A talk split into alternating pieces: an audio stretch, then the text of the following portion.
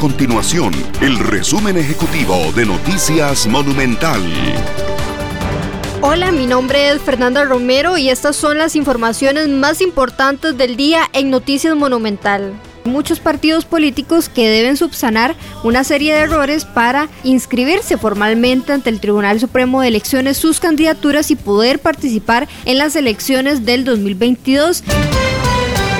Eh, todos ellos condenaron la resolución de la jueza de ejecución de la pena, Mayra Acevedo, que prohíbe al Ministerio de Justicia y a terceras personas hacer manifestaciones sobre temas penitenciarios mientras decide si resuelve una orden de cierre contra el Centro de Atención Integral San José, conocido como San Sebastián.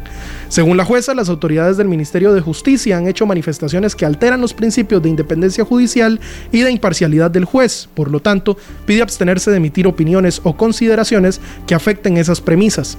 La ANEP, mediante su secretario general Albino Vargas, informó que acudirán a la sala constitucional para eliminar esta resolución. Además, dice que este fallo va en contra de acuerdos internacionales de derechos humanos.